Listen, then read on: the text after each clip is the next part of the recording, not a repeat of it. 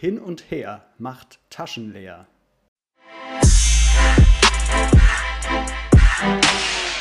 Und damit herzlich willkommen zum Aktienpodcast, dem Podcast von Anfängern für Anfänger mit Julian und Lisa. Hallo Julian. Hi Lisa. Ein interessantes Zitat. Es klingt fast, als wären deine Taschen geleert worden. Ja. Ist das so?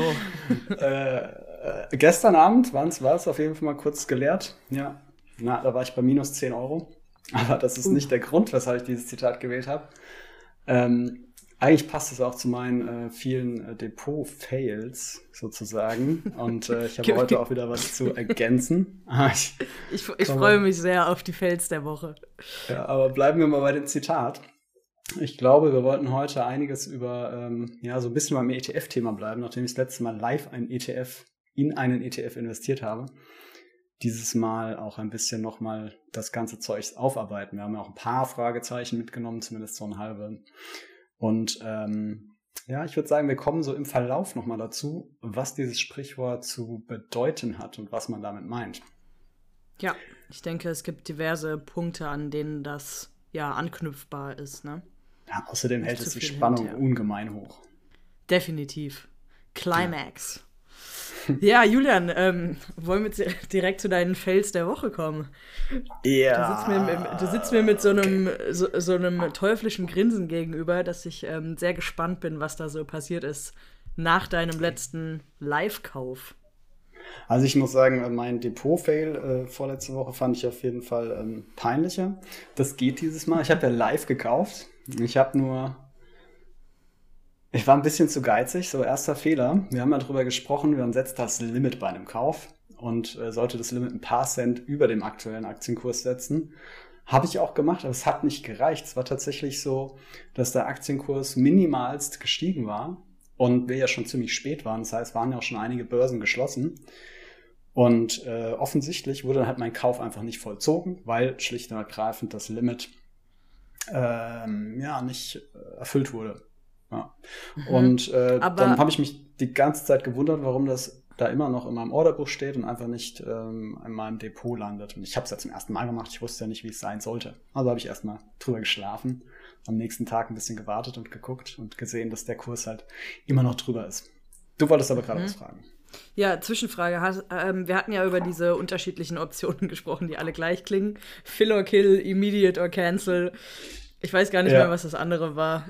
Aber ähm, auf was hattest du es gestellt? Einfach auf Limit? Genau, ich habe diese Option ganz weggelassen, die ich da einstellen konnte und ich habe einfach nur Limit-Kauf gemacht. Ah, also hast du auch nicht jetzt so bis ans Ende des Monats oder sowas? Ach so, nee, ach so, das habe ich gemacht. Also das ist aber auch unabhängig von dieser zusätzlichen Option gewesen. Ähm, also ich habe genau. bis zum Ende des Monats, ja. Okay, das heißt, ich hatte schlicht und ergreifend keine Geduld. Ja, das wollte ich gerade sagen. Also es ist nur gefailt, weil du dann nervös geworden bist und es sofort ja. haben wolltest. Ja, mhm. und, und in unserer Sendung habe ich ja auch einiges Neues gelernt im Gespräch mit Klausi auch. Und dann bin ich auch noch mal ins Grübeln gekommen, wie das so ist, ne? Wenn der Kauf nicht sofort vollzogen wird, dann kommt man ins Grübeln und überlegt sich, war das jetzt die richtige Entscheidung? Ich habe mir tatsächlich noch mal einen anderen ETF ausgesucht. ja, okay. Aber genau. dann hat es vielleicht ja auch was Gutes. Vielleicht, ja. Diese Woche könnte ich mir schon wieder einen neuen ETF aussuchen, aber wie das so ist, man sollte sich ja doch eher irgendwann mal festlegen und sich entscheiden und dabei bleiben.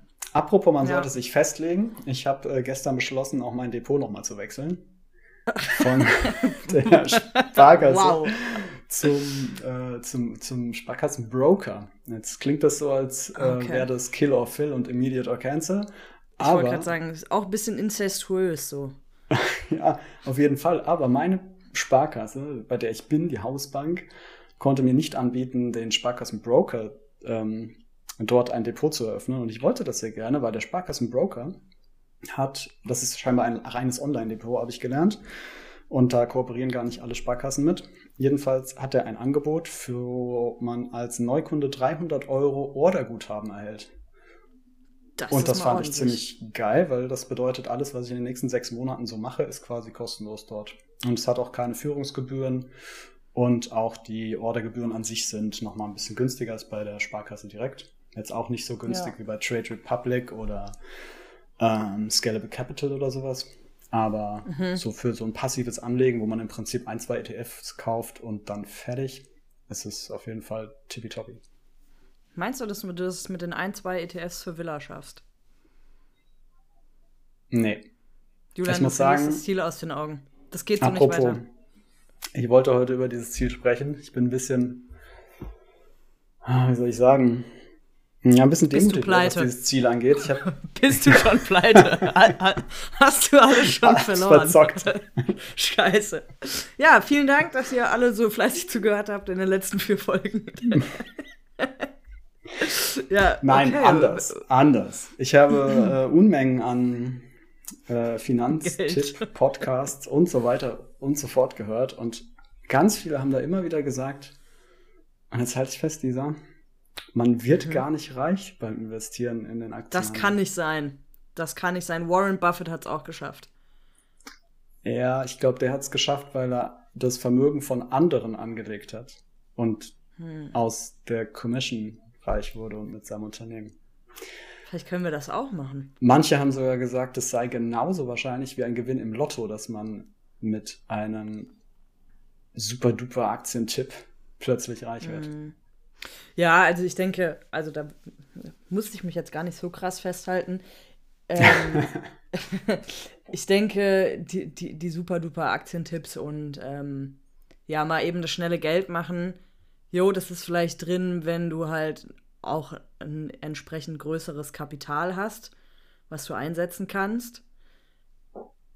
Aber im Endeffekt geht es ja darum, Klausi hat das letztens, letzte Woche schön gesagt, finde ich so, ja, man kann sich ja vielleicht ein paar Jahre früher zu, zur Ruhe setzen.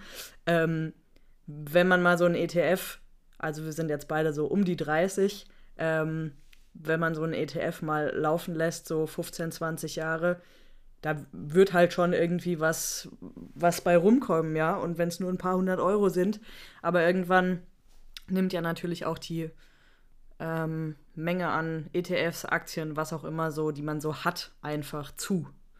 Also von daher stimme ich dir schon zu, das große Geld ist, ist wahrscheinlich jetzt nicht ganz so realistisch, aber ein bisschen Cash for free. Ja, oder auch Schutz des äh, vorhandenen Investments äh, oder des vorhandenen Kapitals, das man so hat. Ne? Es gibt ja auch sowas wie eine Inflation, auch wenn die bei uns sehr gering ist. Hm. Ähm, ja. Aber wäre die Börse nicht genauso davon betroffen? Hm, ja, natürlich. Aber von der Inflation an sich eigentlich nicht. Inflation heißt ja erstmal nur, wenn dein Geld rumliegt, dann verliert es an Wert, wenn du es gleichzeitig das investierst. Stimmt. Ja, es ist davon betroffen, aber wenn die Rendite eben größer ist als die Inflation, hast du ja. eine inflationsbereinigte Rendite. Ja. Ja, also ich denke, verkehrt ist es nicht. Und wie du gerade äh, schon sagst, bevor es rumliegt und man quasi nichts davon, also nichts davon hat, und wir sind ja auch in einer äh, quasi Null-Zins-Politik so. Ähm, und selbst wenn man damit 5 Euro verdient, sind es 5 Euro, die man damit verdient hat. Das ist auch wieder ein Stückchen Kuchen. Ja, ja ich glaube, man verdient tatsächlich eigentlich schon ganz gut. Ich bin schon immer noch optimistisch. Ich finde dieses, allein so ein MSCI World, der hat ja echt eine ziemlich gute Rendite über mehrere Jahre hinweg. Von daher ja, finde ich es eigentlich definitiv. immer noch total cool, weil vorher habe ich halt einfach, hat mein Geld halt nichts gemacht. Und jetzt verdient mein Geld einfach Geld, ohne dass ich was tue. Indem ich ja. passiv investiere. Und darüber können wir heute auch nochmal sprechen. Dennoch hat ja. mich auch ein bisschen ab und zu die Gier erfasst. Und ähm, oh, oh dann, weißt du, wenn ich, wenn ich mir sowas angucke, und das ist, glaube ich, so, wo es dann auch im Finger zuckt einfach, man guckt sich zum Beispiel die, den Aufstieg der Kryptowährung an in den letzten sechs Monaten, ja. wo da einfach ähm, teilweise Kurse verzehnfacht, ver, verfünffacht äh, sind. Das mhm. ist ja, das ist das. Weißt du, da denkst du dir halt, oh, hätte ich mal mein ganzes Geld da reingesteckt vor sechs Monaten, jetzt wieder rausgeholt, wäre ganz geil. Ja. Aber das sind halt immer diese hätte-hätte-Sachen, ne? Also ich meine, ja. hättest du beim Tesla-Börsengang First Day dein Geld, gesamtes Geld da rein investiert, dann hättest du halt auch sau viel gemacht, ja. Oder irg irgendeine von den großen Firmen, Apple oder Microsoft oder keine Ahnung, alle, die halt mal klein angefangen haben. So, du weißt es halt nicht. Und das ist halt genau das, das Gepokere, ne? Die einen, also das eine Pferd wird halt definitiv irgendwann gewinnen und das andere kann halt aber massivst abstürzen. Und das ist halt so das Risiko, ja, was man immer mitgeht. Ja, absolut. Ja. Und Aber, ähm, ja. Da bin ich auf jeden Fall super gespannt ähm, und ich glaube, das ist etwas, was unseren Podcast noch länger begleiten wird. Wie ist es denn nun? Wie verhält es sich mit Risiko und Rendite? Gibt es wirklich Möglichkeiten, wo man auch äh, mal ein bisschen mehr Rendite rausholen kann, wenn man bereit ist, ein bisschen mehr Risiko zu gehen? Ähm, ja. ja. aber ich denke dann doch, die Basis ist für mich auch einfach der ETF und ähm, passiv investieren und gucken, dass mein Geld auf jeden Fall wächst und dann ein bisschen einen kleinen Prozentsatz auf jeden Fall mal ein bisschen experimentieren.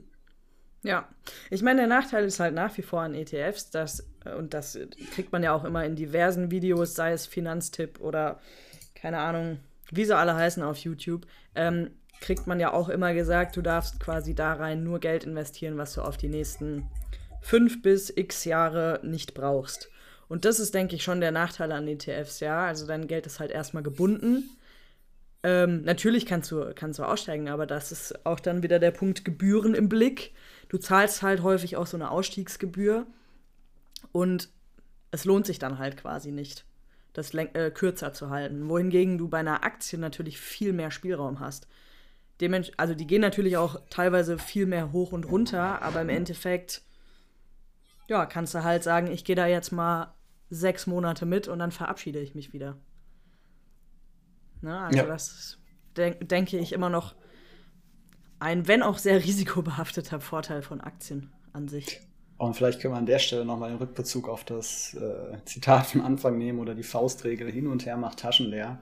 Und mhm. da gibt es ja ganz viele Leute, die das äh, sagen und vor allem die Befürworter des passiven Investments und die dann immer wieder vergleichen, was so ein ETF, äh, MSCI World, äh, an Rendite bringt, verglichen mit irgendwelchen abartig teuren Fonds und vor allem den Leuten, die dann eben mal die Aktie, mal die Aktie, mal die Strategie, mal eher die Strategie fahren und da einfach viel hin und her machen. Und ja, ja. das ja, lohnt daher, sich nicht im Vergleich. Genau, von daher denke ich, was du gesagt hast, so den Großteil in ETFs zu stecken und dann äh, mit einer kleinen Prozentzahl irgendwie rumzuexperimentieren, ist wahrscheinlich der richtige Weg. Zumindest jetzt noch. Ja, ich finde das übrigens auch eine ganz äh, bedeutende Frage. Ich glaube, das fragen sich auch viele Leute, die damit anfangen wollen, welche Anteile mache ich wie, wo, wie viel Risiko soll ich überhaupt geben, wie viel Geld brauche ich denn jetzt liquide auf dem Tagesgeldkonto, wie viel Geld nicht.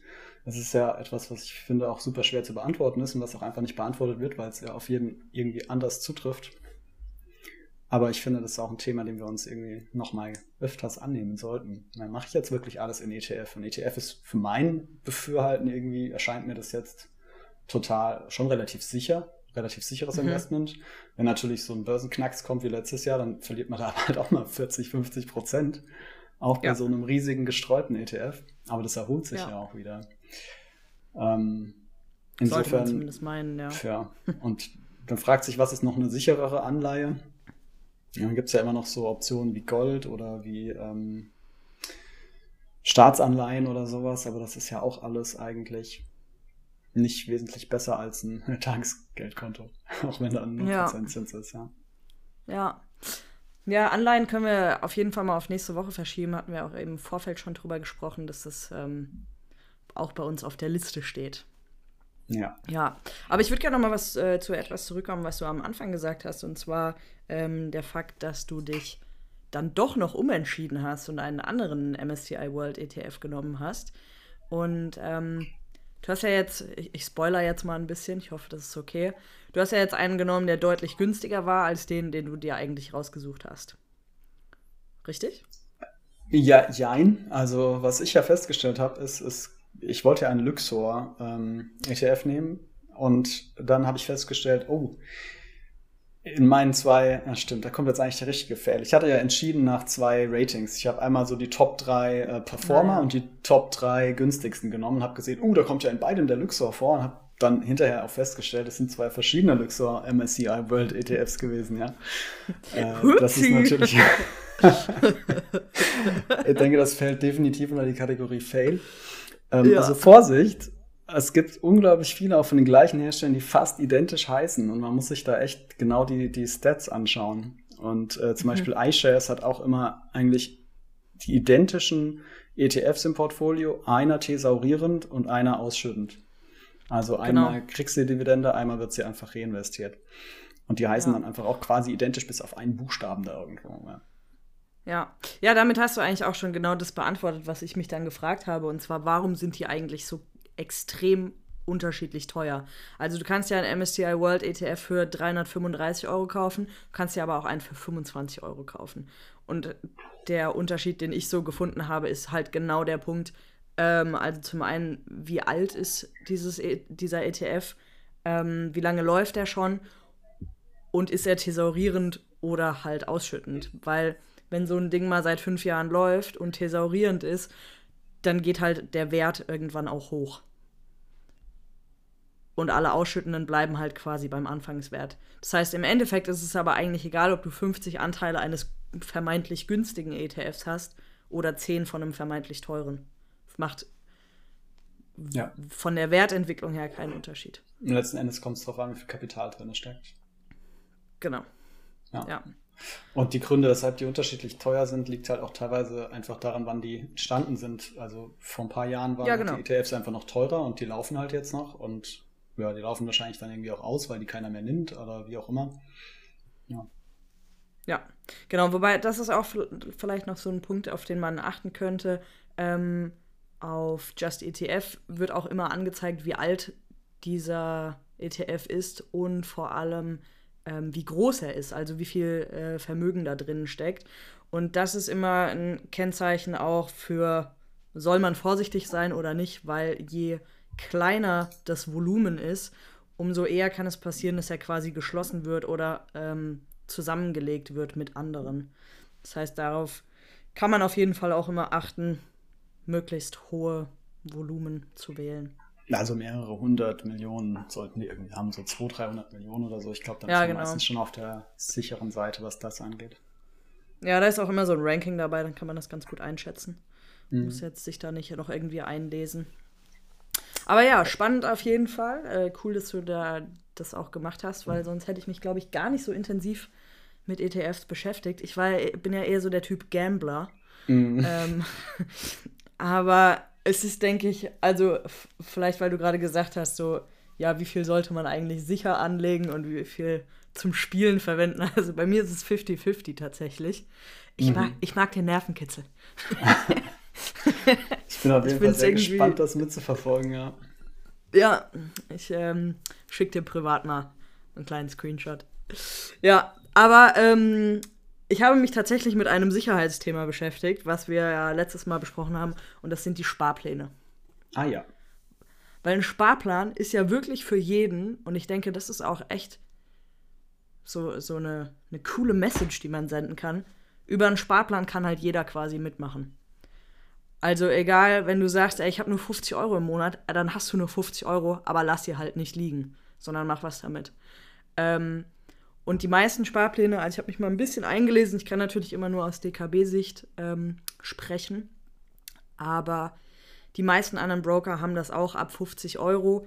Und Vorteil ist halt, du fährst absoluten Autopilot. Ja, du setzt es immer rein. Man kann bei mir wählen zwischen Ausführung am 5. oder am 20. eines Monats und dann investiert er das einfach.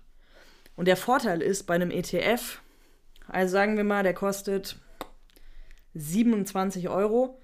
Und dann würdest du ja mit einer 50 Euro Einzahlung nicht zwei volle Anteile bekommen. Der kauft aber durch den Sparplan auch anteilig. Und das finde ich auf jeden Fall ganz cool. Das heißt, du verpasst jetzt nicht irgendwelche Limits oder denkst dann, ja, Mist, jetzt habe ich nur, nur einen Anteil erwischt, ähm, sondern bekommst halt, ja, deine Anteile trotzdem.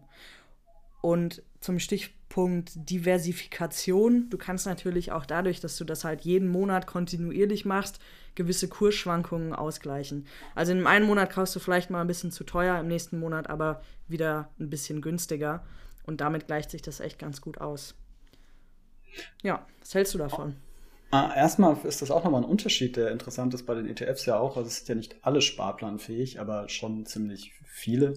Und ähm, vor allem ist es aber auch bei der Depotauswahl ganz interessant, weil die teureren Depots oder die gängigen De Depots wie ja, DKB ähm, oder jetzt so ein Sparkassenbroker, die haben ja schon einen sehr umfangreichen Funktionsumfang, sprich, die handeln alle Börsen, die können wirklich fast alle Produkte anbieten und haben halt unfassbar viele Sparpläne und so weiter. Und so ein Trade Republic bietet dann zum Beispiel nur iShares, ETFs oder sowas an. Das heißt nicht, dass man mhm. das nicht benutzen kann, man ist dann aber halt schon eingeschränkt und ja. Sparpläne bieten die aber auch, aber das sind so Dinge, wo man auch nochmal bei Depotwahl drauf achten kann und bei ETF-Wahl drauf achten kann, wobei im Wesentlichen ist das eigentlich eine Depotentscheidung.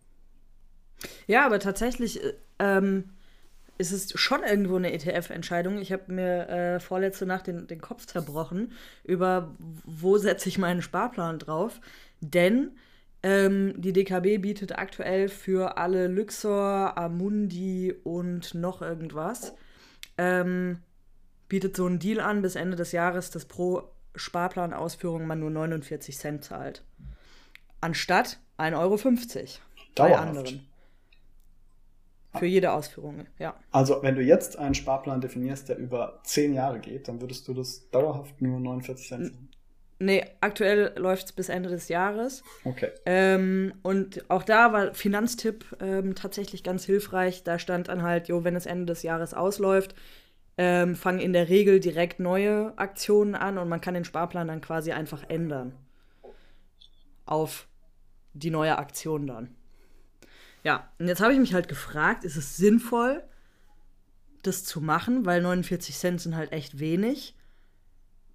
Oder zahlt man die 1,50 Euro und geht auf einen MSCI World ETF, der einem irgendwie besser vorkommt. Aber im Endeffekt sind sie halt doch alle gleich. Ja, total. Also ich habe jetzt auch schon, also wir haben jetzt schon wieder ein paar Quellen genannt. Ne? Du sagst finanztipp.de ist das, ne? Ja, auf mhm. YouTube und, und Podcasts. Ähm, ich habe auch mal Finanzfluss viel gehört. Und da ist natürlich auch viel über ETFs und vor allem den MSCI World gesprochen worden. Und da geht es letzten Endes nicht darum, dass man den perfekten, es gibt nicht den perfekten Hammer-ETF, wo man jetzt zuschlagen ja. muss, sondern es geht darum, dass man eben einen günstigen nimmt, also aktuell günstiger als äh, 0,2 Prozent pro Jahr und ausreichend groß. Und der Rest, ob jetzt thesaurierend oder Dividenden ausschüttend oder ähm, physisch oder gesampelt, äh, so ein Swap-Ding, ist dann wahrscheinlich egal. Ich habe mich jetzt tatsächlich auch für ja. den physischen entschieden, weil es irgendwie ich habe zwar auch wirklich jetzt schon mitbekommen aus mehreren Quellen, dass es irgendwie äh, eigentlich egal ist, hat ja auch Klausi schon gesagt. Ähm, aber ich verstehe es einfach besser. ich, ich verstehe besser, wie das funktioniert. Ja. Ich, ich finde es sauschön, wie wir Klausi hier die ganze Zeit als unseren Experten zitieren. Ja. Was hat er gesagt? Das muss so stimmen. Hat er verdient. Aber ja, Shoutout an der Stelle. Ähm, hat auf jeden Fall geholfen, ja. Ja, genau. Ja, so was versteht man besser, ist sicherlich auch in diesem ganzen Finanzweltgedöns super hilfreich, ne? Und zum Punkt Sparplan, weil du gefragt hast, was halte ich davon? Ja, also für mich in meinem Fall würde ich jetzt versuchen, wegen diesen 300 Euro Orderguthaben, die für sechs Monate gelten, möglichst viel äh, direkt zu investieren. Und mhm. ähm, Sparplan finde ich schon irgendwie sinnvoll, aber ich glaube, irgendwie gefühlt würde ich es eher äh, sparen aufs Tagesgeldkonto und dann immer mal wieder nachkaufen. Aber ich bin jetzt noch nicht so ganz sicher. Weil es kostet ja, ja auch so immer wieder Gebühren. Und äh, das schaue ich mir dann vielleicht nochmal genauer an. Ja, genau. Also wir sprechen ja auch immer wieder von Gebühren. Ne? Das ist wirklich so ein Punkt, ähm, auch passend zu deinem Zitat vom Anfang. Das ist wirklich eine Sache, die man im Blick behalten muss weil jede Order kostet Gebühren, jede, meistens kosten Änderungen auch Gebühren, wobei bei Sparplänen fällt das meistens weg. Also Sparplanänderungen, da kann man auch drauf achten, welchen Broker man nimmt, sind meistens umsonst. Ähm, aber so Gebühren darf man halt echt nicht vernachlässigen. Also sowohl Einstieg als auch Ausstieg.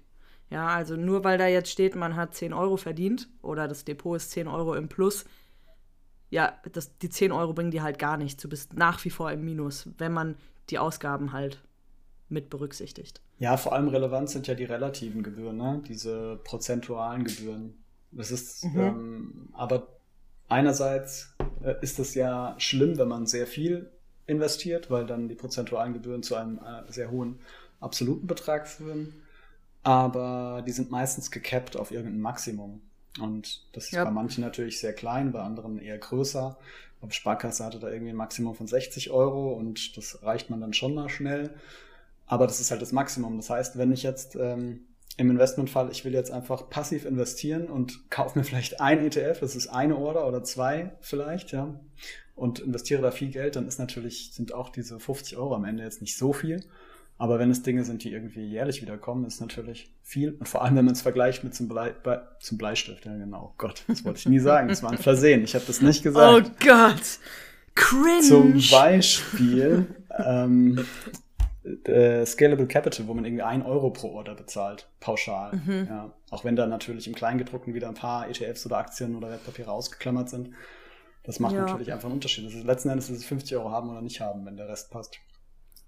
Ja, aber gerade bei ETFs auf halt lange Sicht, auf 5 bis 15 Jahre, es macht halt schon einfach Cash aus, ja. Und am Ende, keine Ahnung, lass es 400, 500 Euro sein, aber das sind halt 400, 500 Euro. Ja, absolut. Und vor allem, wenn man einen Sparplan macht, wo die Gebühren immer wieder kommen, ja. Ja, genau. Von daher habe ich mir eigentlich die Frage selbst beantwortet und muss es auf jeden Fall äh, zeitnah noch ändern und meinen Sparplan nicht auf meinen aktuellen ETF ausführen lassen, sondern auf einen, der halt nur 49 Cent pro Ausführung kostet. Mhm. Macht schon Sinn. Ja. ja.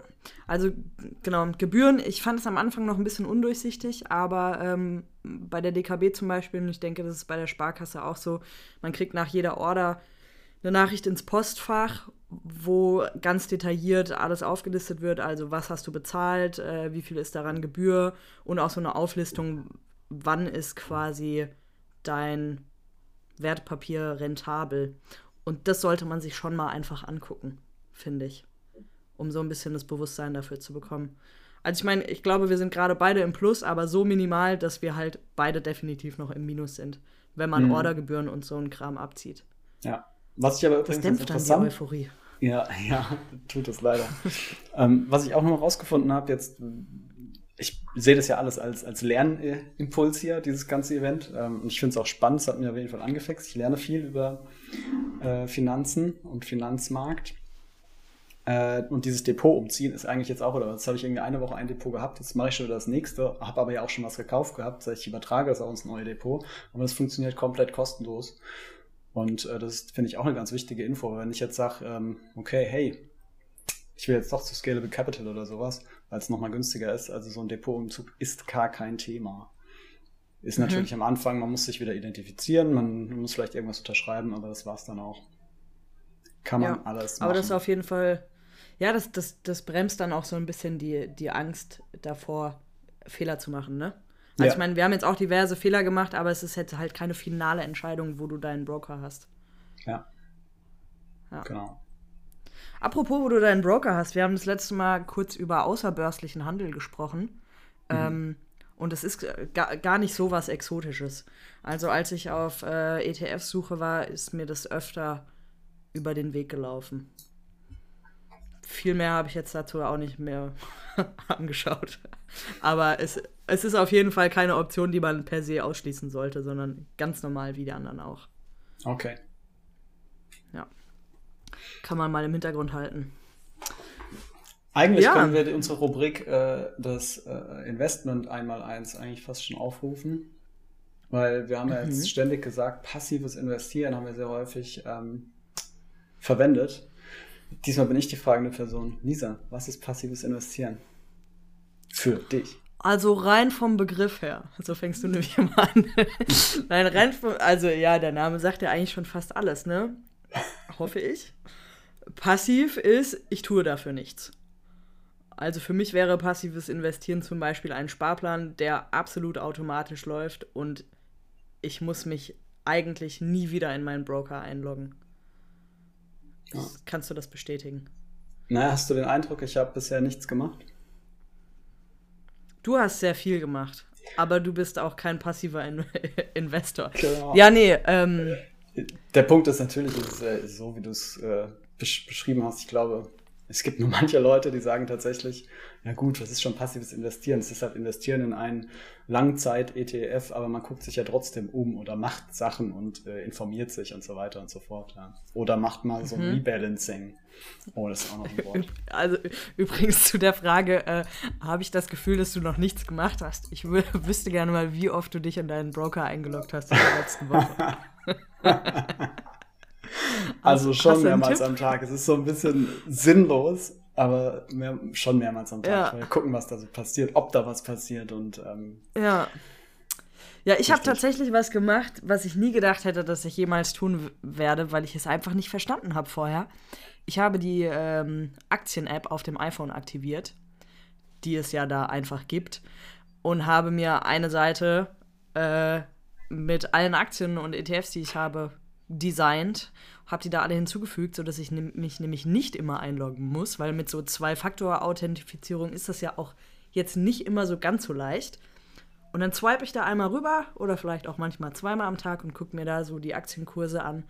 Und das ist echt ganz cool, so ein bisschen ein Gefühl dafür zu bekommen, wann Sachen steigen, wann sie sinken und halt auch mitzukriegen, so, okay, was passiert hier gerade. Ähm, ja, kann ich also sehr empfehlen, das einfach als, Handy, als getrennte Handy-App zu haben. Dass man wenn man aber nicht die ganze nicht, Zeit guckt. Ja, wenn man dann nicht zu sehr verleitet wird, zu hin und her und der Finger juckt sozusagen und man muss irgendwas machen. So. Ich bin neulich ins Bett gegangen, habe kurz vorm, vorm ins Bett gehen irgendwie in mein äh, Depot geschaut und gesehen, fuck, minus 10 Euro.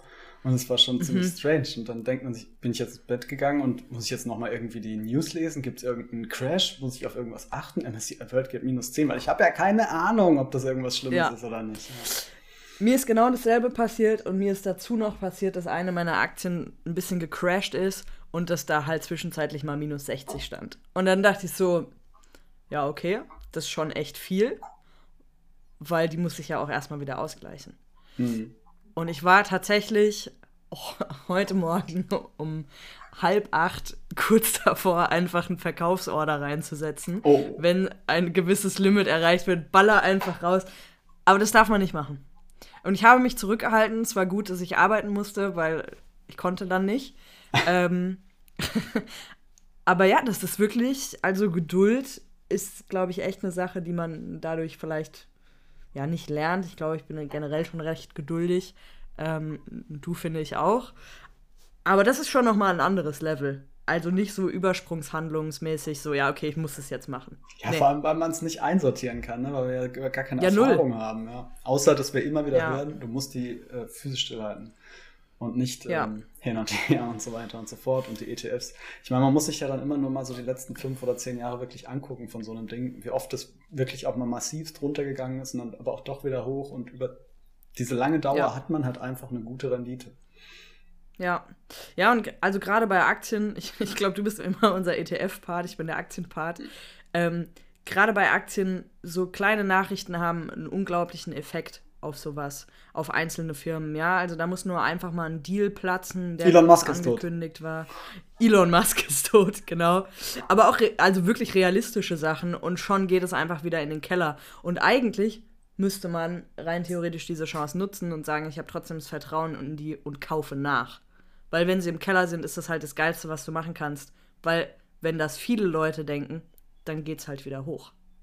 Richtig. Ich habe das auch schon ähm, auch schon ein paar Mal jetzt äh, gehört und gelesen und äh, ich warte schon nur drauf, dass es so richtig fällt, dass ich hier günstig nachkaufen kann, dass ich zeigen kann, ich habe diese Strategie verstanden. Geht es um deinen ETF oder ja, hast auch. du noch was anderes? In Generell. Nee. Okay. Es geht um den ETF. Ja. Es geht eigentlich ums Allgemeine, ja, wenn die Börse ein bisschen crasht oder wenn irgendeine Aktie crasht, dann kauf sie günstig nach und dadurch ist der Verlust eingeschränkt. Ja. Wäre natürlich genau, bei deswegen, manchen äh, Papieren vielleicht nicht so gut, weil die dann wirklich einfach hinüber sind. Ja. Aber es passiert ja nicht so oft. Ich hoffe, dass das nicht passiert. Toi, toi, toi. Ja, aber genau deswegen finde ich zum Beispiel diese Aktien-App ganz cool, weil man halt auch Aktien, die man potenziell haben möchte, einfach ein bisschen mehr im Blick hat. Mhm. Und sieht, okay, die sind krass im Keller gerade, dann handle ich wirklich mal schnell und kaufe mich ein, ja.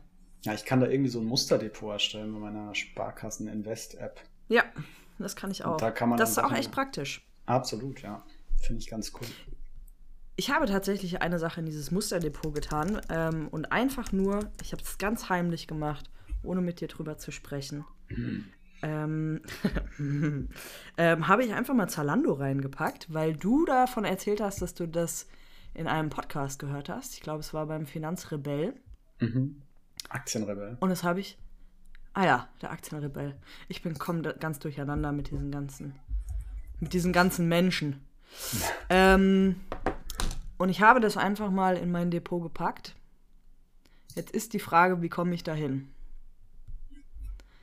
Also das muss ich leider sagen, DKB, shame on you. Also die haben zwar wieder irgendeinen Preis gewonnen, genau der ETF-Broker 2021, aber übersichtlich ist es nicht.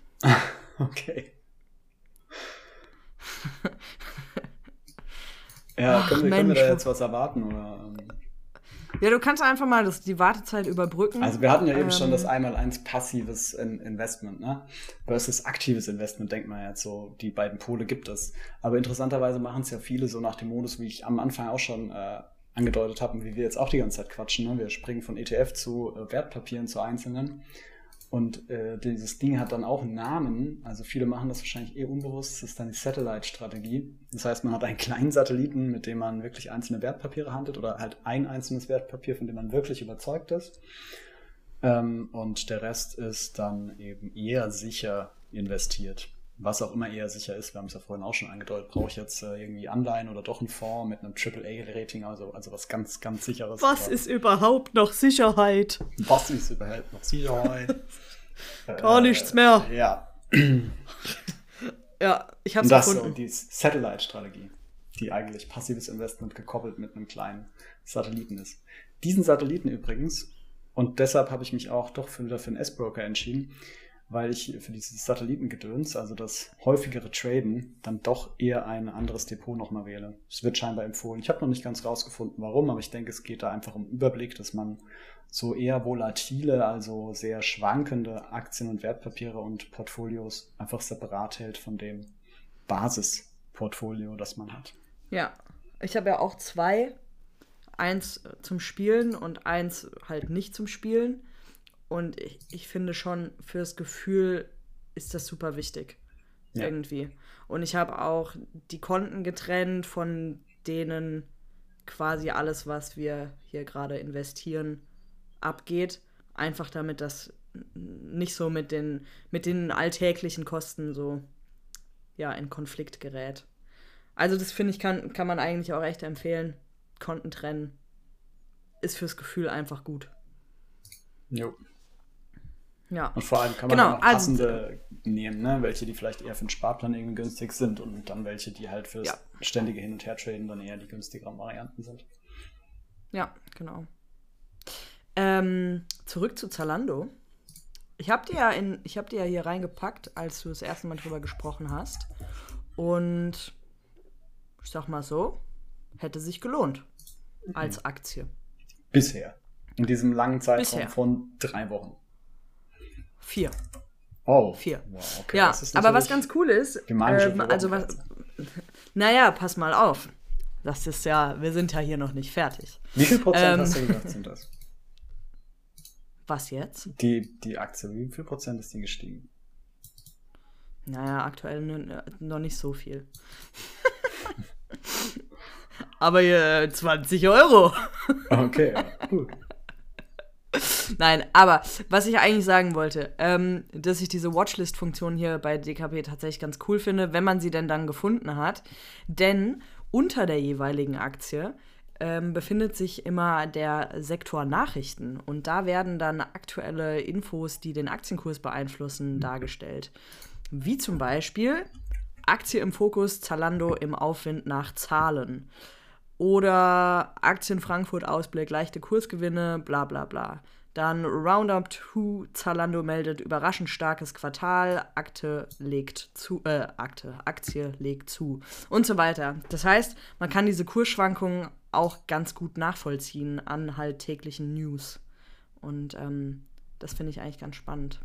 Ja, diese Tools muss man sich schon, also wenn man da Lust drauf hat, ein bisschen informiert zu bleiben, muss man sich das schon auch ein bisschen anschauen. Ne?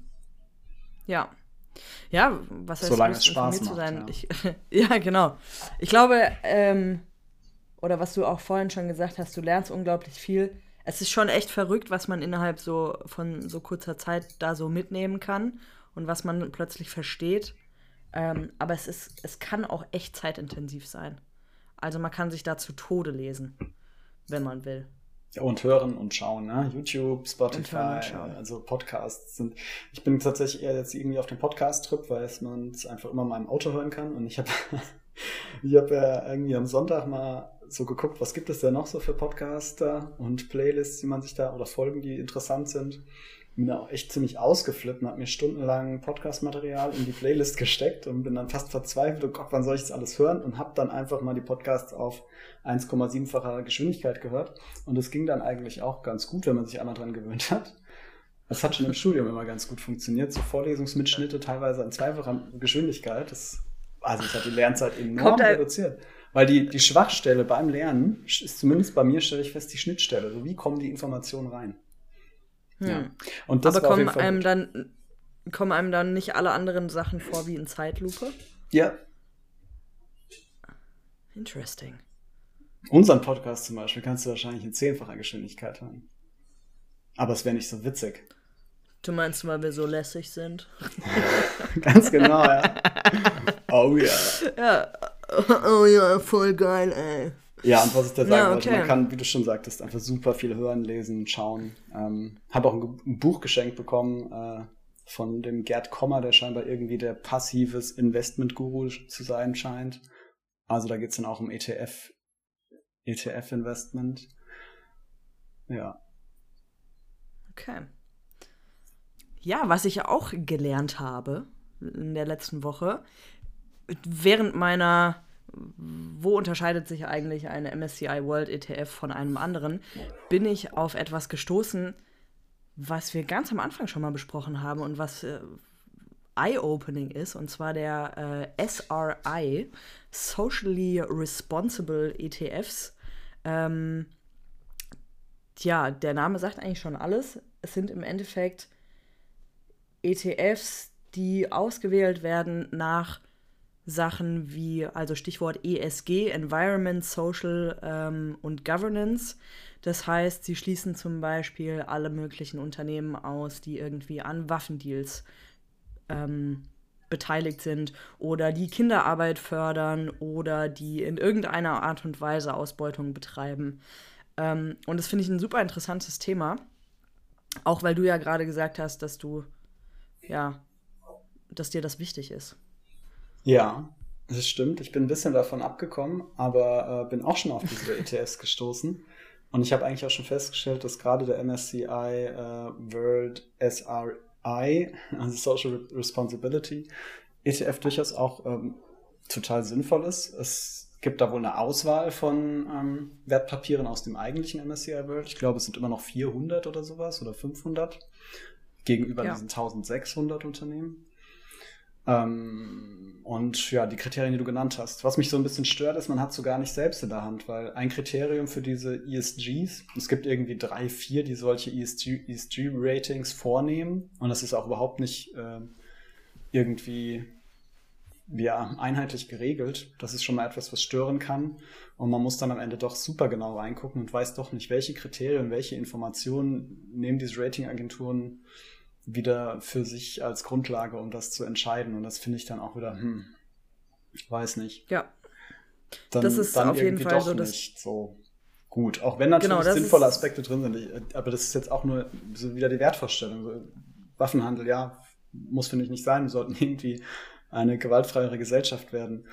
Ähm, aber zum Beispiel Gentechnik, muss jetzt Gentechnik unbedingt, ist das irgendwie social responsible oder ist es vielleicht ein riesiger Geschäftszweig oder auch etwas, was unser Leben zukünftig total super beeinflussen würde? Ich, also es sind ja solche Dinge, man kann ja nur entweder ganz oder gar nicht kaufen oder ganz oder gar nicht da rein investieren oder man muss es dann halt wirklich doch selbst machen. Deshalb ist es mir irgendwie zu viel Blackbox. Das ist der Grund, weshalb ich auch einen physischen Jein. genommen habe. Ich will es besser verstehen können. Ja, also ich, ich stimme dir an manchen Punkten zu, ähm, im Sinne von, es gibt keine offizielle Vorgabe, was socially responsible wäre. Das heißt, da gibt es durchaus Unterschiede. Also bei dem einen ist vielleicht Gentechnik mit drin, ähm, bei dem anderen aber halt nicht. Und man kann insofern schon, naja, man hat insofern schon einen Einfluss darauf, indem man halt einfach gucken kann, wer ist da drin. Ja, also ich habe auf, ähm, ich weiß gar nicht, ob es auf Finanztipp war, ich glaube schon. Da war halt eine Tabelle, wo quasi angekreuzt ist, was kann welcher ETF und in welch, welche Branche schließt welcher ETF aus. Und das sind so Punkte, wenn man sich damit wirklich auseinandersetzt und einem dieses Thema, ich sag mal, am Herzen liegt, kann man da schon relativ schnell und einfach herausfinden, was da der passende ist. Klar, wie bei allen ETFs auch, es gibt gefühlt Milliarden. Ähm, man kann sich da sicherlich auch tot suchen, aber man findet ja dann doch immer wieder gewisse Empfehlungen, die ja sinnvoll sind. Ja. Genau, und ja. du hast. Ja. Wenn man mal in die Liste guckt, dann steht da zum Beispiel wieder Nestle drin. Nestle ist irgendwie auch wieder ein Unternehmen, was ja in Verruf gerät, was Wasser ähm, ja, Privatisierung angeht, dass sie irgendwie Wasserreservoirs aufkaufen oder was weiß ich was machen, ist bitte keine recherchierte Information. Das sind so Dinge, die ich irgendwie aufschnappe. Könnte ich mir auch vorstellen. Absolut richtig, ja. Oder fragwürdig. Genau, aber also äh, vielleicht, vielleicht um, um die Hörerinnen und Hörer nochmal abzuholen, was du dir vor dir siehst, ist ja ein Vergleich zwischen, was du gerade gesagt hast, einem MSCI World SAI, also Socially Responsible, und einem normalen MSCI ah. World. Und da geht es halt darum, welche Unternehmen fliegen raus. Und vielleicht gehen wir einfach mal die Liste durch. Ich finde es nämlich super interessant, wer rausfliegt. Also die Top 2, 4, 6, 8, 10. Die Top 10 in einem normalen MSCI World sind Apple, Microsoft, Amazon, Facebook, dann zweimal Alphabet, Johnson Johnson, Nestle, Procter Gamble und Visa. Okay. Und von und? denen. Ja, bitte, mach weiter. Nee, mach du weiter. Also, wenn du möchtest. Ja, ich finde es jetzt auch spannend. Ich sehe es, ich check diese Übersicht jetzt gerade erst und sehe sie auch ähm, mhm. so zum ersten Mal. Das heißt, Microsoft bleibt tatsächlich drin. Apple fliegt raus. Facebook fliegt raus. Amazon fliegt raus. Alphabet fliegt raus. Sowohl das C und das A. Äh, Nestle fliegt raus. Und Johnson Johnson, Johnson, Johnson auch. fliegen auch ja. raus. Ja, klar, Gentechnik. Und auch und auch Visa fliegt raus, was ich sau spannend finde. Visa fliegt auch raus, Tatsache, ja. Ja. Also von den, ähm, ich sag jetzt mal, großen Pharmaunternehmen, wenn, wenn Procter Gamble da dazugehört. Ist das überhaupt ein Pharmaunternehmen? Nee, ich glaube, es ist ein Beratungs- oder Oder ist das eine Beratung? Aber Johnson Johnson, ja klar, die haben ja den ja. Impfstoff gerade gemacht. Genau. Genau, aber es bleiben tatsächlich aus den Top 10 MSCI World nur zwei übrig und das ist Microsoft und Procter Gamble. Und das finde ich echt spannend. So, das ja. heißt, alle anderen und alle, die so irgendwie, ja, ich sag mal, das, das, schnelle Geld versprechen, sind halt socially not responsible. Ja, das finde ich und, tatsächlich auch ganz spannend. Das finde ich ein, ein, also es spiegelt durchaus auch äh, Werte wieder, die ich irgendwie vertreten konnte, die da. Ja. Äh, die, die genau, und ich habe ja zum Beispiel, äh, also vielleicht gehen wir einfach mal so die, die Top 4 durch. Also Microsoft, Procter Gamble, Nvidia, ähm, die Grafikkarten herstellen. Ja, und auch total viel in, in, künstlicher Intelligenz mittlerweile sind. Also ah, ja. ganz viel mhm. par paralleles äh, Processing sozusagen. Mhm. Ähm, und Tesla mhm. an Platz 4. Und das ist schon echt, echt interessant, dass es einfach äh, komplett anders ist. Und dann ist halt auch die Frage, weil du gerade gesagt hast, wie, wie, ja, welche Werte werden da angelegt und wie vergleichbar ist das und so wir haben ja das letzte Mal drüber geredet, über die äh, Frontal 21 Reportage Shame on You ZDF, äh, wo Tesla gebasht wurde im, in Bezug auf ja, dieses neue, neue Werk, Giga, die, das Giga-Werk in Berlin. Und trotzdem sind sie noch im MSCI World SRI. Richtig, ja. Ist jetzt die Frage, ob ZDF wirklich gelogen hat. Einfach. Oder ob ob die Amis das noch nicht mitgekriegt haben. Ja, das ist ja nur so ein kleines Werk in Deutschland. Ja, genau. Und ich meine, die Mitarbeiter sind ja jetzt halt auch egal, eigentlich. Macht ja nichts. ja. Brandenburg, bitte. Was ist das denn? Nein, aber es ist ja wirklich ja. jetzt mal ohne Spaß einfach ein gutes Beispiel, ne? wo man sieht, natürlich laufen da auch Sachen schief. Ich kann mir auch nicht vorstellen, dass Nvidia ähm, besonders äh, umweltschonend agiert. Es ist halt ein Chip-Hersteller und diese ganzen seltenen Erden und so weiter. Ich kann es mir nicht ja. vorstellen. Oder es ist dann halt irgendwie unmittelbar. Nvidia beauftragt ja auch dann mit seinen Grafikkartendesigns oder Rechnerdesigns irgendwie wieder andere Unternehmen, die Chips herstellen, die irgendwoher die seltenen Erden und so weiter und die Halbleiter bekommen müssen. Ja. Ich weiß es nicht, ja. Ich habe es nicht untersucht, ich kann es nicht, ich werde es niemals machen, aber ich stelle es in Frage. Und deshalb ja, finde absolut. ich, investiere ich dann wirklich mein Geld in sowas, wo ich nicht 100% dahinter stehe oder es nicht 100% nachvollziehen kann. 100% geht nie, aber zumindest in Ansätzen. Ja, ich weiß. Mhm. Ja, und das ist genau der Punkt, was ich am, ganz am Anfang schon mal gesagt hatte. Ähm, und bitte nicht falsch, falsch verstehen, aber ich glaube, die Börse ist kein Ort für moralische Entscheidungen. Zumindest nicht auf auf einer Ebene, auf der wir uns gerade unterhalten. Also du, du investierst ja auch in MSCI World, der ganz normal den Index abbildet, ähm, um deine paar hundert Euro mitzunehmen. Und ich meine, klar, wenn du, wenn du wirklich viel Geld hast und sagst, ich möchte investieren ganz gezielt in die und die Branche, weil ich da irgendwie Zukunft drin sehe, dann sicherlich. Aber ich glaube, als Kleinunterleger äh, Kleinunterleger, als ein kleiner Unterleger, kleiner Anleger, ähm, ist es einfach zu eine Nummer zu groß, so, weißt du? Ja, man muss aber schon auch sagen, dass die Renditen, ich habe das auch mal ein bisschen verglichen, so ähm, ESG-Indexe, ähm, Indizes und äh, nicht ESG, die Renditen sind gar nicht so schlecht. Ja, und die ja. liegen teilweise ein bisschen höher aktuell, mhm. weil das ähm, viel, ja, eine viel geförderte Branche ist, die immer mehr Aufmerksamkeit und, erhält. Genau, und äh, ich habe auch, äh, also ich bin mittlerweile schon so ausgeflippt, dass ich mir ein Interview mit EZB-Direktoren an, anhöre. Und ähm, wow, Julia. da wird dann auch, also man merkt das einfach in solchen Gesprächen, wenn man sich die ganzen Finanzgurus so ein bisschen anhört. Ich habe mir ein paar Interviews angehört und äh, dieser Nachhaltigkeitssektor und der grüne Sektor wird in der Wirtschaft als neuer Wachstumsmarkt einfach benutzt, als Innovationsmarkt, als wo man rein innovieren kann. Und wird ja. wird sozusagen eigentlich total instrumentalisiert. Natürlich ist es dann so, wie du sagst, das ist nicht der Ort, an dem wir Veränderungen in der Welt herbeiführen können, aber irgendwie passiert es ja, weil natürlich die Gesetzgebung mhm. teilweise darauf Wert legt, weil es diese ESG-Ratings gibt, weil die Anleger auf die ESG ähm, ETFs auch, auch in, investieren. Und das ist einfach auch ja, ein Wachstumsmarkt, weil da geht es darum, innovativ zu sein, als Unternehmen neu zu erfinden, neue Kriterien und Richtlinien, für, Richtlinien fürs Zusammenwirtschaften zu erfinden. Ja.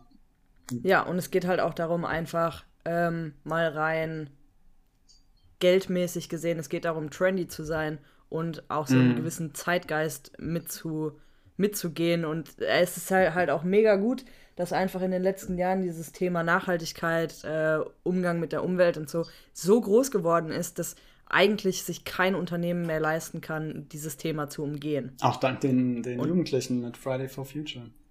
Ja, ja absolut. Und ähm, wo du gerade gesagt hattest, so, dass ja, ist ein Markt, in den man investieren muss oder in den die Firmen investieren. Ähm, in Neuseeland ist tatsächlich, ich weiß noch nicht, ob das Gesetz schon durch ist, aber es wurde verhandelt, ein neues Gesetz, dass alle Firmen, die quasi einen ja, schädlichen, ja, wie nennt man das, einen schädlichen Umgang mit der Umwelt haben, das ausgleichen müssen. Also im Endeffekt so CO2-steuermäßig. Aber äh, das ist gesetzlich verankert jetzt und betrifft eine unglaublich große ja, Masse. Und das finde ich einen ziemlich coolen Move. Also, dass sie, sie selbst, wenn sie nicht dafür sorgen, ihren CO2-Abdruck oder wie auch immer auszugleichen, dass sie quasi dazu gezwungen werden. Und ich denke, so, so Sachen führen halt in ja, großen Effekt schon dazu, dass man einfach sich sowas mehr bewusst macht. Ja, und dass es vielleicht tatsächlich auch eine sinnvolle Investition ist im Sinne der Renditen, wer weiß, ja. Ja, weil es eben. Genau, aber ich habe ja, ich habe ja äh, mal ein paar SRI-ETFs rausgesucht und ähm, auch einen, der sparplanmäßig passt mit meinen 49 Cent. Und ich denke, ich, ich hau das einfach mal rein und guck mal, was passiert. Ja, was ist mich da fragen? Wir sind ja jetzt so gegen Ende der Sendung. Welche Fragen bleiben da für mich offen und was haben wir gelernt? Vielleicht ziehen wir mal ein kurzes Fazit. Lass es uns strukturiert versuchen. Jeder sagt äh, das klappt zwei nie. Dinge. Lass es uns versuchen. Lass es uns auch wenigstens Jeder versuchen. sagt zwei Dinge, die er an dem anderen schön findet. Bitte. Julian, mir gefällt heute besonders gut deine Brille. mein Versuch zu strukturieren. Entschuldigung. Puh. Also, Ja. zwei Dinge, Wer fängt die an? du gelernt hast in deiner, ähm, ja, in der vergangenen Woche. Etwas, was du mitgeben würdest als, als wichtigen Tipp. Eine oder zwei Dinge. Eine reicht, wie du möchtest. Boah, da muss ich jetzt halt auch wirklich nachdenken. Das ist die Idee von Das ist Reflexion. schon krass. Mm. Ich habe gelernt, dass die günstigste Gebühr meistens die sinnvollste ist. In Bezug auf den Sparplan. Sollte man 1,50 Euro zahlen und damit bei ungefähr 150 Euro im Monat 1% oder sollte man die 49 Cent mitnehmen? Und bei einem ETF, was genau dasselbe abbildet, nimm das günstigere. Würde ich mal so festhalten. Ja. Dann spiele ich mal den Ball zurück. Julian, fang. Hm. Hm. Was war die Woche für mich am interessantesten, spannendsten? Ja, tatsächlich mal was ganz Banales. Ähm, Also wenn man sich wirklich was kauft, ein Wertpapier kauft, äh, sollte man das Limit, also was ich mich da gedanklich auch rumgemacht habe, boah, aber ich habe jetzt Angst, hier irgendwie ein Cent zu viel zu zahlen, ist dann voll schlecht. Das ist so ein Unfug. Genauso wie, und das, ich weite das noch aus, boah, wir sind jetzt in einem Allzeithoch gerade, soll ich überhaupt noch was kaufen? Ich sage es einfach mal, macht euch da nicht rum. Ich werde mich da zukünftig nicht mehr rummachen, weil ich investiere nicht kurzzeitig, ich investiere langzeitig. Wenn was runtergeht, kaufe ich nach, wenn ich kann. Und äh, ansonsten warte ich halt einfach ein paar Jahre und das äh, pendelt sich ein und habe da ein bisschen Vertrauen in den Markt. Und ähm, in diesem Sinne kann man eigentlich nochmal, also eigentlich hangeln wir uns ja immer nur an einem Quote entlang, aber ich fand das total sinnvoll in diesem Zusammenhang und werde jetzt noch eins raushauen, aber ich muss es erst finden. Aha. Oh, Sekunde, Sekunde. Ist das überhaupt erlaubt? So, Achtung.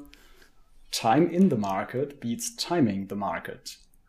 Das heißt, manchmal verlierst du alleine dadurch, dass du wartest auf den tollen Preis oder das tolle Low, so viel äh, Investmentzeit, dass es sich überhaupt nicht mehr rentiert, dass durch das Warten mehr Zeit verloren, äh, mehr Geld verloren geht, als durch einfach loslegen. Das ist etwas, was ich auf jeden Fall in dieser Woche mitnehme. Oh, damit machst du jetzt fast schon wieder ein neues, äh, neues Fass auf, Julian. Ja, und pass auf, ich habe nicht nur eine Erkenntnis, sondern ich habe auch eine weiterführende Frage. Meine weiterführende Frage bleibt. Ja, ich will in ein bis zwei ETFs investieren und die äh, da viel reinstecken. Ähm, aber ich weiß immer noch nicht, ob ich jetzt all in klassischer MSCI World gehe, ob ich das kombiniere mit Emerging Markets, also quasi Schwellenländer, die gerade ähm, ja, kommen, im Kommen sind oder auch zukünftig ja einfach. Die Indizes passen sich ja auch an.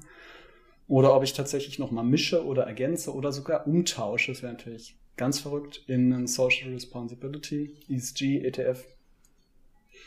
Ja, das sind noch Fragen. Kann man ja auch kombinieren, ne? Ja, klar. Ja. Aber ich habe auch Ja. schon gelernt und es macht auch für mich einfach Sinn, keep it simple, also wirklich das Portfolio nicht irgendwie besonders aufzublähen. Mal schauen. Das Mhm. sind so die Fragen, die ich mir stelle, so für die nächsten Tage, würde ich sagen. Ja. Ich finde, damit kann, können wir uns eigentlich entlassen, oder? Ja. Also, Kinders, Geduld haben, Füße stillhalten und wenn die roten Zahlen da stehen, nicht gleich die Nerven verlieren. Und einfach äh, losinvestieren. Einfach ran da. Einfach Gebühren mal sind los. erstmal egal. Naja, nee. Die Gebühren haben wir ja auch noch gelernt. Genau. Aber Depotwechsel geht auch noch. Es ist alles möglich. Und damit, ciao. Tschö.